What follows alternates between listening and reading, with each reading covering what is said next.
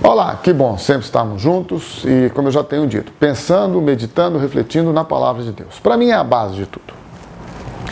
Eu tenho muita precaução, muito cuidado com as questões religiosas. Você fala, nossa, mas você fica muito preocupado com religião.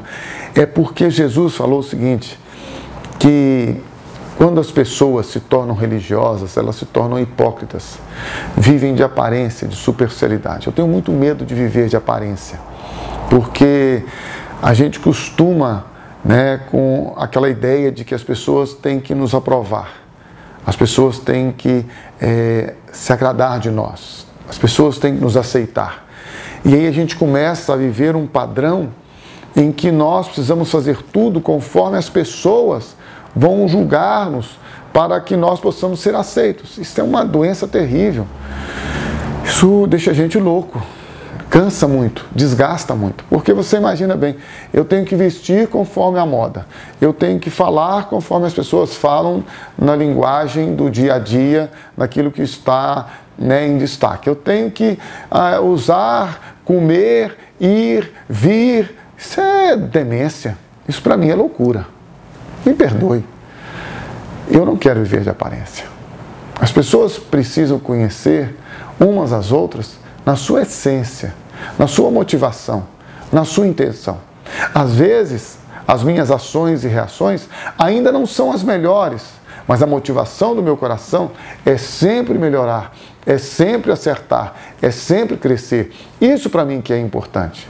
O importante não é se eu estou sendo agradável, se eu estou sendo aceito pelas pessoas, se eu estou sendo admirado pelas pessoas. Porque veja, como nós vamos viver a nossa vida julgados, aprovados, reprovados, aceitos ou rejeitados pelas pessoas. Não tem jeito, é muito difícil. Então, Deus, sabendo disto, diz na Sua palavra que todos nós, você e eu, estamos diante dele, nus, transparentes, descobertos diante dos olhos dele. Veja, esse texto é maravilhoso, está em Hebreus capítulo 4, versículos 12 e 13. Todas as coisas estão nuas e patentes aos olhos de Deus, a quem havemos de prestar contas. Olha que interessante. Enquanto nós, você e eu, queremos viver de aparência, para prestar contas à sociedade e aos homens, para por eles, pelos homens, pela sociedade, sermos aceitos e aprovados, a Bíblia está dizendo que você e eu, nós, todas as pessoas, prestaremos contas a Deus daquilo que está no nosso coração, das nossas intenções e motivações. É por isso que não adianta eu ter uma linguagem muito bacana, eu ter uma oratória muito bacaninha, eu ter uma postura muito certinha. Não adianta as pessoas terem tudo isso de forma exterior e no interior estarem sendo más, hipócritas, falsas, fingidas, maquiavélicas. Não adianta. Por quê? Porque você e eu podemos enganar os homens, mas não podemos enganar a Deus. E lembre-se, no final dos tempos, quando Jesus voltar para julgar os homens, tanto os vivos quanto os mortos, todos serão julgados, todos comparecerão diante dele, todos estarão diante dele. E isto é o que a Bíblia diz. Quando ele voltar, todos nós prestaremos contas, preste atenção nisto, não aos homens por quem quisemos ser aprovados e aceitos, mas todos nós prestaremos contas a Deus. Por isso que é muito importante que você e eu façamos hoje, já, agora, uma avaliação da nossa vida, do nosso interior, para que nós possamos então, a partir desta experiência, ter uma vida com Deus que nos leve a uma experiência de transformação interior, libertação interior.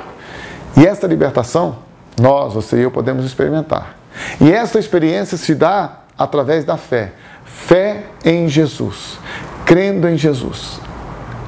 Algo importante, muito importante. Crer em Jesus é uma decisão e seguir a Jesus é uma decisão minha.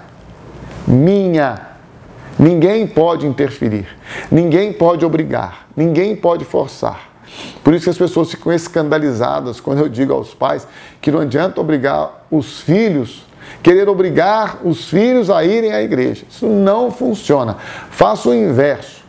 Ore, clame, busque a Deus para que Deus revele aos seus, aos nossos, aos nossos filhos a palavra dele, para que a mesma salvação que nos alcançou alcance a eles também. E lembre-se, muitas vezes, não poucas, os nossos próprios filhos rejeitam o evangelho por causa do nosso evangelho. Se você deseja o evangelho, o evangelho de Jesus, lembre-se, vivendo a vida de Cristo, outras pessoas, principalmente os nossos filhos, serão alcançados pela vida de Cristo.